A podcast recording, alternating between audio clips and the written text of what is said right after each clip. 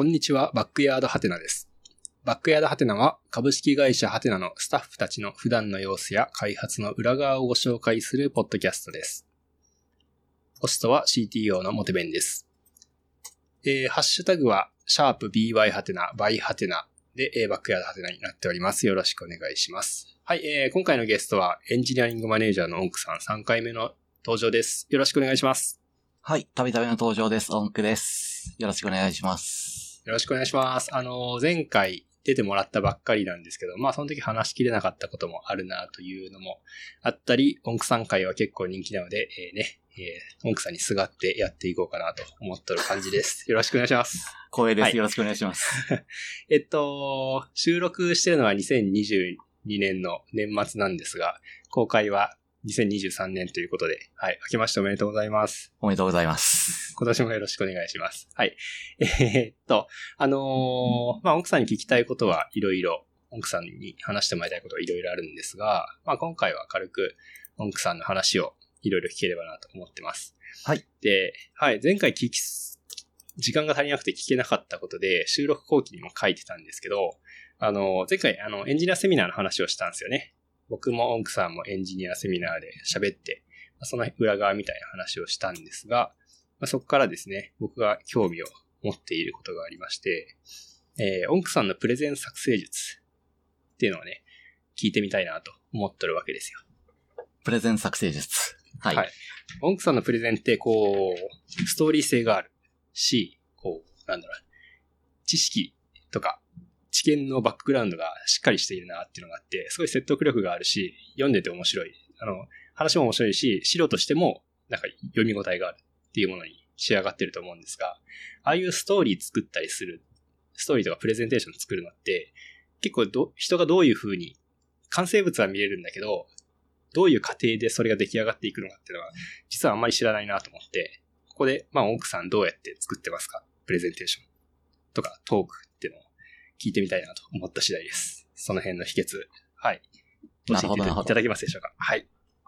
えー、資料作るときは、結構、その文字を書き溜めていてですね、えー、20分ぐらいのトークの時は、だいたい1万文字から1万5センチぐらいのテキストにバーっと、そのコードも含めてですけど、とにかほくう、そのストーリーとかもなく、こういうことを話すといいかなっていうのを、その書き散らす。っていうのを、まず事前に行ってます。それは、こういうことを喋るぜっていう、その、喋りの内容を書いている。それとも、例えば箇条書きみたいな感じで、こういうトピック、こういうトピックっていうのを書いている。箇条書きですね。この話題で話せるかも。で、具体的な内容はこれとこれとこれ、みたいな。うーん。じゃあ、要素がたくさん集まってくるような感じ。そうですね。で、箇条書きも、その、きっちりとした箇条書きじゃないので、その一つの項目に、その、子供が7つぐらいあったりとかして、スライドにすると明らかに文字が小さくなりすぎるような状況で、えー箇条書きされたテキストが事前に溜まってますね。うん。で、ここから、その3分の1ぐらいの分量にしながらスライドに仕立て上げるっていうのを、そのうんゴニョゴニョ組み替えつつストーリーにならねえって悩みつつ、はい、ひねくりますっていうのをやって、スライドに仕上がります。えー、あ、じゃあ、一旦箇条書きにしたのをスライドに落とし、それがストーリーにならねえって言って、並べ替えたり編集して、ストーリーにしていくような感じ。そうですね。おなので、まあ一つのスライドを作るのに3倍ぐらいの分量の文字は1回書いてるので、うんうんうん。えー、トークの後に、えー懇親会で余談として話すネタがすでにあるとか、なるほど。はい。確かにね、今、氷山の一角みたいな感じなんですね。そうですねプ。レゼンは。一番面白いところだけを抜き出して話しているになってるのかなとも思います。なるほど。なんか僕もなんか最初にテキスト書くみたいなのやったり、挑戦したことはあったんだけど、なんか、そのテキストに書いたものと喋りでやるものってなんか全然違うなと思ってて、テキストで書けはするんだけど喋ったら全然繋がっていかないみたいなのあるじゃないですか。そこをこう、ストーリーにしていく過程っていうのはどういうイテレーションなのかな？をやってるんですか？ええストーリー作り難しいんですよね。うん。その、降りてこないと出来上がらないことがあって、本当に前日までこねくり回してることが多いです。なるほど。やっぱそこは、音クさんも難しいと思ってるとこなんだ。そうですね。前回のその技術記事を書くと楽しむチームの作り方っていうスライドだと、うん。えー、その二つの、大きく二つの話をしたんですけど、これが、うん。一つが、えー、技術記事を書く人が書けないから書けるようになる。で、うんもう一つの話は、コミュニティが書いたことを称賛できないからできるようになるっていうので、なんかうん、対比の図を作れたんですよね。はあ、なるほど。っていうのが成り立ったので、あ、これはストーリーになったなって思って、うんうんそそれで成立したみたいな感じです。おおなるほど。面白い。へえ。なので全体としてのその対比が成り立っているとか、なんかうん、綺麗に収まるところに収まった感が降りてくるまでずっと、その、悩んでますね。ああ、なるほど。なんかストーリー作りのフレーム、フレームワークみたいなものってあったりするんですか？まあ、いわゆる気象転結であるとか、今の対比であるとか。あんまり意識してないですね。うーん。じゃあもういろいろこねくり回したり考えた挙句、何かしらのストーリーになっているってことが、ゴール。そうですね。うんまあ、気をつけてることは3つあって、はい。で、1つがそのストーリーとして面白いものになっていること。うんで、え2つ目が、えー知っていることが7割あることですかね。おお。その、想定読者うんうん。聴衆を考えて、その人たちが知ってそうなこと7割で、聞いたことあることが2割で、本当に知らないこと1割みたいな、こういうバランスにしよう。なるほど。これはなんか、以前、こういうバランスにするといいよっていうのを、うんいや、ちょっと、7割とかの数字は自信がないんですけど、その知らないことは1割程度に抑えるのがいいよっていうのを、十何年か前に目にしてからずっとそれを意識しています。うんうんうんうん。えーこれは、そうだな。えーみんなが知っていることと何が違ったのかとか、新たに明らかになったことは何かみたいな、うんその少し比較して見せることで、その新しいポイントっていうのを定着しやすくするっていうのがあると思っているし、そのいきなり情報の洪水を投げつけられても受け止められる人がいないので、ほとんど知っていることであるっていうのは大事だなっていうのはうん感じているところですね。なるほど。知ってること7割っていうベースがあるから、ちゃんとストーリーに追いついてこれるっていうのがありそうですね。そうですね。はい。で、三つ目のポイントとしては、えーうん何か引用しやすいワーディングみたいなのは中に混ぜ込もうとしています。へえ、あ、そんなのがあったのか。なるほど、なるほど。これは前回だと、そのヒーローインタビューみたいなのはその決め手となるワードでしたね。おお確かに。あの、ソーシャルで引用してくれてる人いましたね、実際に。そうですね。うん。僕がもともとそういう勉強会とかに行くとツイッターで実況していたっていうのもあって、実況しやすいワードが含まれている方が、その後の広まりもいいので、なるほど。なので、めっちゃ考えられてる。はい。この引用しやすいワーディングがあんまりないなと思ったら、さらにこう、もともとテキストをこねくり回して、なんかいいのできねえかな、みたいなことを考える。で、いいワードが来ると、これを軸にしてストーリーに成り立つんじゃないか、みたいなことがあなって一本通る、みたいなこともありますね。なるほど。どっちにしろそこはまあ、降ってくるまでこねくり回すっていうのがありつつも、まあそこでいいワードであったり、いいストーリーであったりっていうのが出来上がってくるっていうプロセスなんですね。そうですね。なるほど。意識してることが3つあるっていうのもなんか、プレゼンテーションっぽくて面白いなと思ってた。とりあえず3つって言ってから考え始めますけどね。いいね、いいね。なるほど、なるほど。あと、オンクさんのプレゼンテーションで、まあ印象的だなと思っているのは、結構、要所要所でいい引用をしているっていうのがあるかなと思うんですよ。あの、本だったり、あの、過去に書かれたウェブ上の記事だったりから、まあ的確に、あ、これ見たことあるみたいなやつであったり、いや、へえ、そんな記事、本とかあるんだってであったり、いろいろあると思うんですけど、そこは結構、オンクさんのセンスの光るセレクションなんだろうな、だなと思ってて、まあその、どうやって選んでるのかっていうのと、あと、どうやってそのストックをしているのか、みたいなところが気になってます。ここは、オンクさんの企業秘密かもしれんがこれは本当に記憶ベースなんですよね。あ、でもテキストに落とす中で、こういう話題をしていたブログあったよなと思い出して、その必死に検索して探したり、ハテナブックマークの自分のブックマークから検索したりとか、そういうのはよくやるんですが、あ、あと、どうしても思い出せなかったらツイッターで聞くっていうのもやります。その、あ、そんなこともしてるんだ。はい。こういう内容の記事があったと思うんだけど、誰か覚えてませんか？みたいな。それは、なんだろう。フレーズで覚えてたりするんですか？それともなんかこういうトピックについて話してたな、みたいな。そうですね。内容、特にキーポイントだと思います。あと、えー中に入っていた図で覚えてることもありますね。おー、図で覚えてるか。それは、本にしろ、ウェブ上の記事にしろ、同じような感じなんですか？例えば本だったら読書メモ取ってるとか、あったりするのかな？あ、もう完全に記憶です。へえ。マジ？へえ。面白い。読書メモ取るといいんでしょうけど、うん、なんか、取り始めても三日坊主で終わりますね。ははははじゃあ、まあ一旦読んで、なんだろうな、イメージ的には、まあ本の内容全部覚えてるってわけじゃないだろうから、自分の記憶に残ったものが重要なものであるみたいなセレクションをしているのかな。そうですね。あとは読み返したタイミングで、あ、これ面白いな、うんトークにできるなって言って、その逆に読んだ本からトークが作られてることもありますね。あ、そうなんだ。それ面白いな。へえ。読み返すか。確かに。読み返すと発見あったりしますもんね。経験が溜まっていって読んでいくと、本の意味が通じるであったり、経験に意味を通すことができるであったり。そうですね。あと、ウェブページから、えーうんそういう風にスライドができることも多くて、うん。とか、えっと、他の人のスライドから、あ、この話でもう一本僕も話せそう、みたいなへえ。のを思いつくとかもあるので、そういう場合は、その参考にできるページとかを、その、先人がすでに参考 URL として出してくれてたりするから、うん、うん。はい、それをパクって、さも自分がこれを繋げましたみたいな感じで出してます。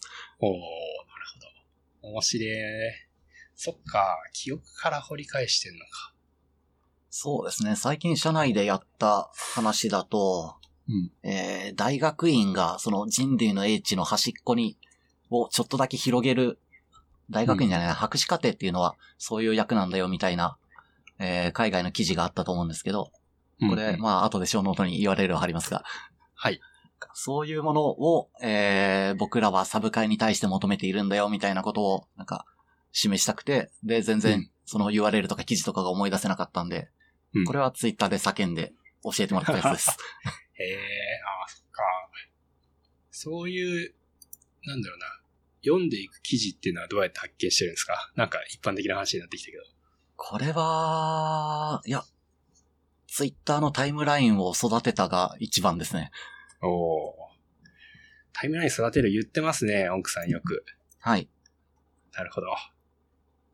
タイムライン育てておくと、えー、まあ、ハテナブックマークのお気に入り、違う、マイホットエントリーか。うんに、えー、なんか、うまいことみんなが流しているとか、特徴的な URL だったら、えー推薦してくれるっていうロジックがあったりしますし、うんうん。あと、ツイッター自身も、その、タイムラインをごちゃごちゃにしてくれるので、ごちゃごちゃにしてくれますね。いいものが上の方に上がってきたりとかして、割と高速にいい URL をうんゲットすることができてますね。おおなるほど。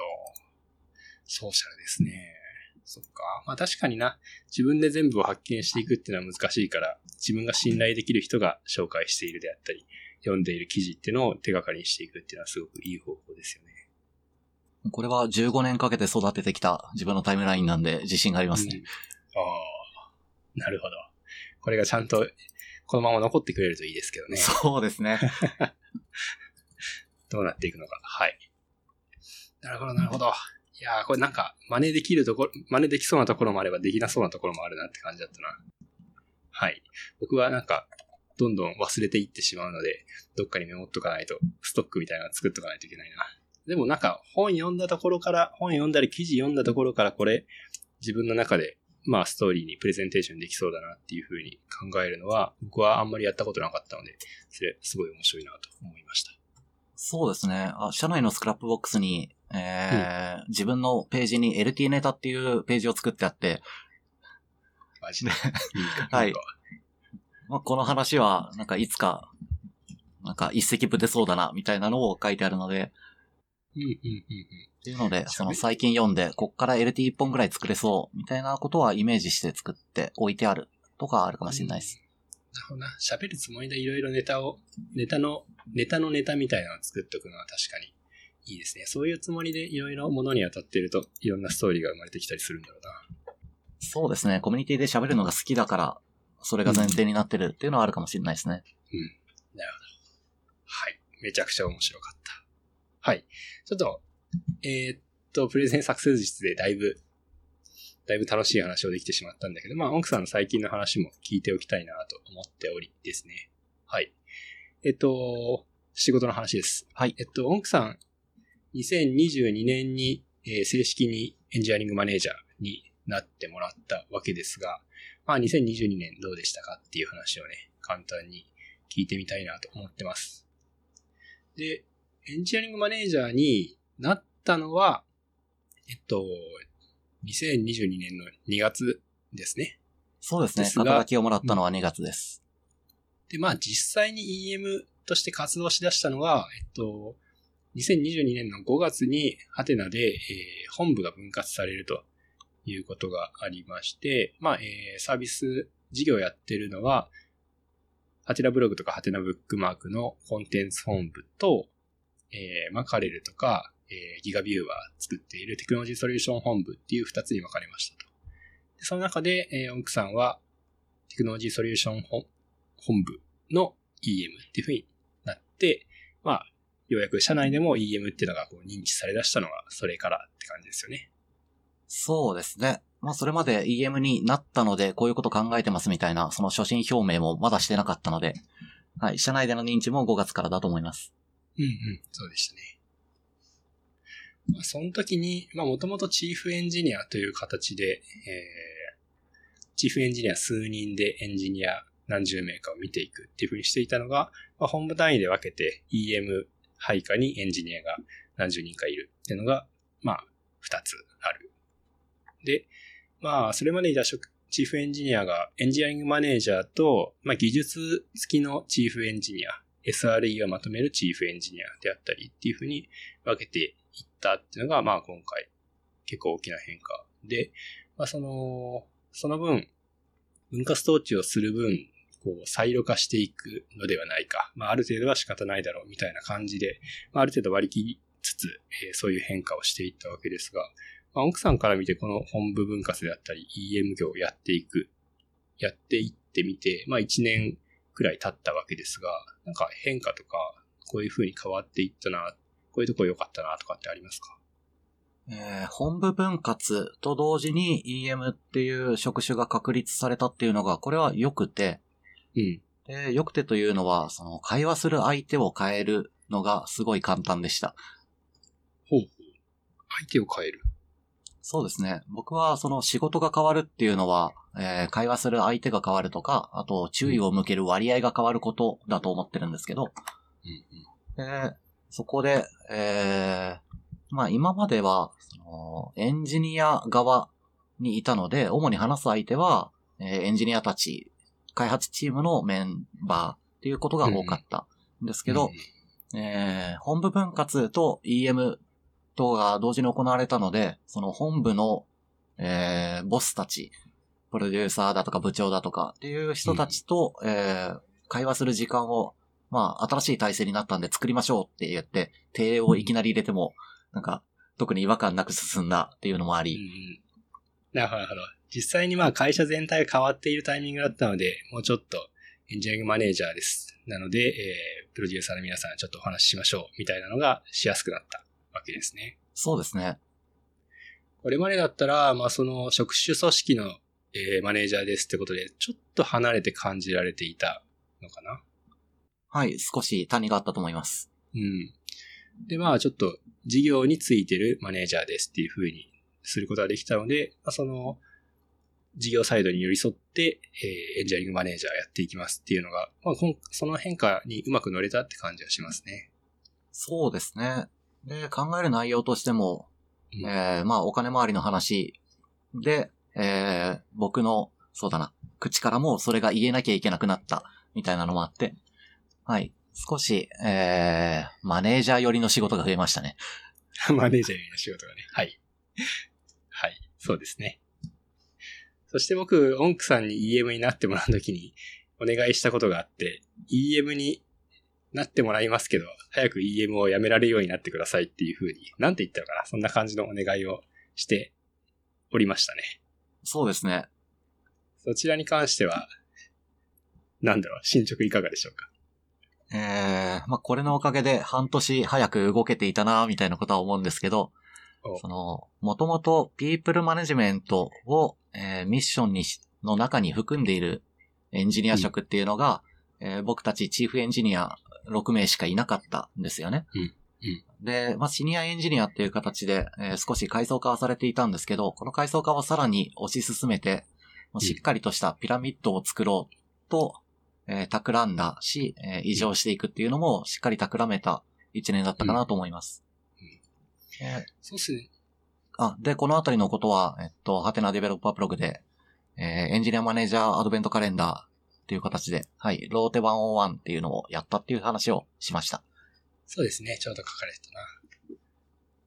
そうですね。なんか EM 体制作って、分割装置の形にしたことで、事業の中に割とちゃんとしたヒエラルキーっていうのができるようになったなっていうのは、割とポジティブな変化だったなと思っていて、それまでだとまあ、技術グループ職職種組織の方で、まあこういうふうに、えシニアエンジニアっていうのを任命してやってもらってますっていうので、まどこかちょっと事業側とは離れているみたいな立て付けで、ちょっと、うーん、仕事としてっていうよりは、ちょっと仕事から離れて、チームの仕事から離れてやってお願いしているみたいな雰囲気がちょっとあったと思うんですけど、まあ、事業の中の、えー確立した、えー形として、取り組みとして、シニアエンジニア、ピープルマネジメントの体制を作っていってもらえたっていうのは結構良かったですね。はい。そしてこのローテ101の記事も良かった。はい、これのおかげで少しずつ自分が離れるのを前提とした話ができるようになったのかなとも思ってます。はい、よかったです。これでね、さらに前に進むことができそうな気がします。半年早く動くと言ってもらったが、そうですね、半年早く動くを目標にして、1年くらい経ったのかな、僕は。はい。なかなか耳が痛いですね。いや、でも、その、到底1年じゃ達成できないようなことを、次これを目標にしてくださいって言われたのは、これは本当に良かったと思いますよ。よかったです。なかなかね、いや、オンクさんならやってくれるっていう信頼感があったから、お願いできましたね。そこは。よかったです。いろいろね、奥さんにはまだまだやってほしいことがあるんでね。はい。ぜひ、このまま前に進めてもらえばと思います。はい。頑張ります。一緒に頑張りましょう。はい。はい、ちょっと仕事の話しちゃったので、もうちょっとゆるく、ゆるく戻ってね、最近の奥さんの趣味の話でもできればと思うんですが、あのーこの間僕、開発合宿っていうのに参加して、久々に京都オフィスに出社したんですよね。そしたら奥さんがいて、まあ、開発合宿終わったら、ちょっと酒飲んだりするわけですが、奥さんがね、なんか、酒飲んでる横でいきなりけん玉を始めて、けん玉また流行り出したんだと思ったんですが、ですが、最近結構奥さんけん玉やってる？もう、そうですね。1ヶ月半ぐらいずっとやってます。ずっとやってる。はい。1ヶ月半なんだ。かなり上手くなってないですか？えー、初段認定の技が全部できるようになったぐらいですかね。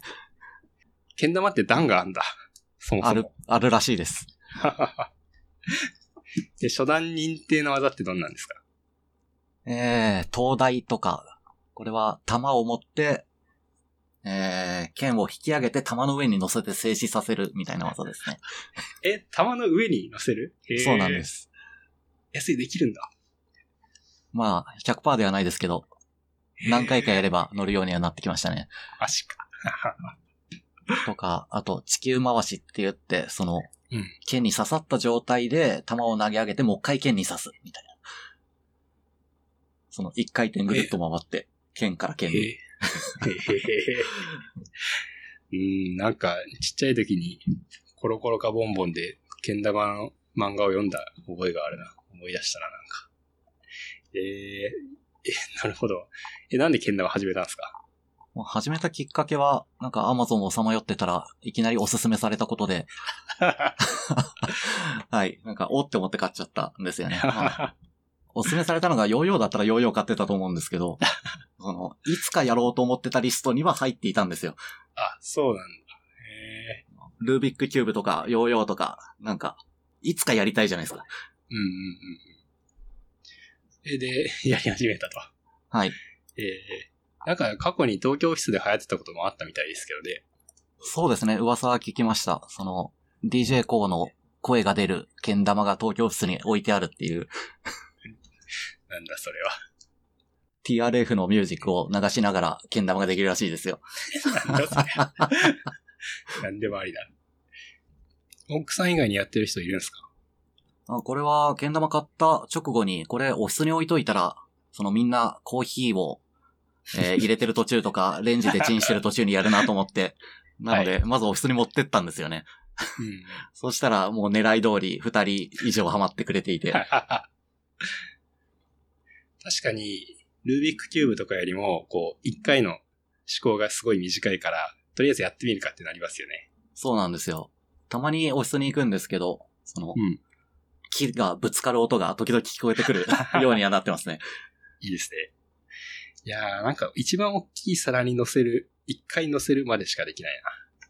そっから次がすごい難しい。実際初日はそれすら難しくて、うーうんん。でも一日でできるようになったんで、もうそっからは継続ですね。へえ。けん玉って、その、いいけん玉ってあるんですか？なんか。ありますね。えっと、まあ、高いのは、えー値段で言うと1万円ちょいするものまであるんですけど、うんうん。で、えー実際に違いがわかるものとしては、うんえー弾の穴が大きくて剣が入りやすい、技を決めやすいとか、うん。あと弾自体にコーティングしてあって。弾の上で静止させるとか、弾が剣の上で静止するとかがやりやすくなっている。ああ、なるほど。結構ヌメヌメしてます。ぬめぬめしてる。はい。確かに滑らないのは、その、なんだっけ、玉の上に乗せるやつとかやるときには大事そうですね。そうですね。えでも、穴が大きいのって反則なんじゃないですか？えー、公式競技だと反則なんでしょうけど、僕がやりたいのはストリート剣玉なので、ストリート剣玉？ブレイクダンスと組み合わせながら、こう、かっこよく技を決めるっていう、一発で見せたいですよね。なるほど。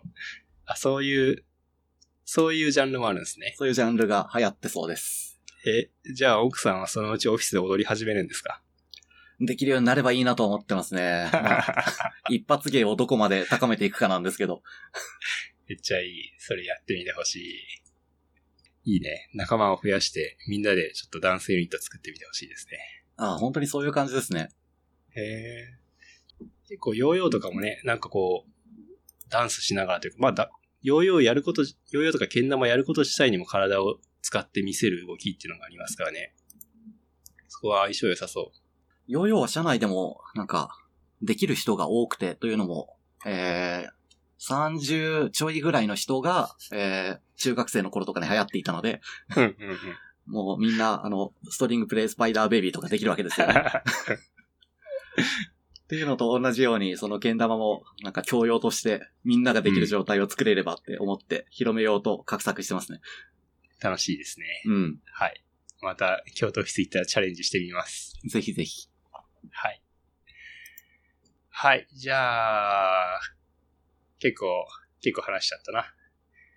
今日は、奥さんからいろいろ近況であったり、仕事の話であったり、プレゼン作成の秘訣であったり、聞けたと思うので、今日はこのくらいにしておきましょうかね。はい。えーっと、じゃあ、えー今回のゲストはオンクさんでした。えーバックヤードハテナ、今回はここまでにしたいと思います。えー今回のゲストは奥さん、ありがとうございました。ありがとうございました。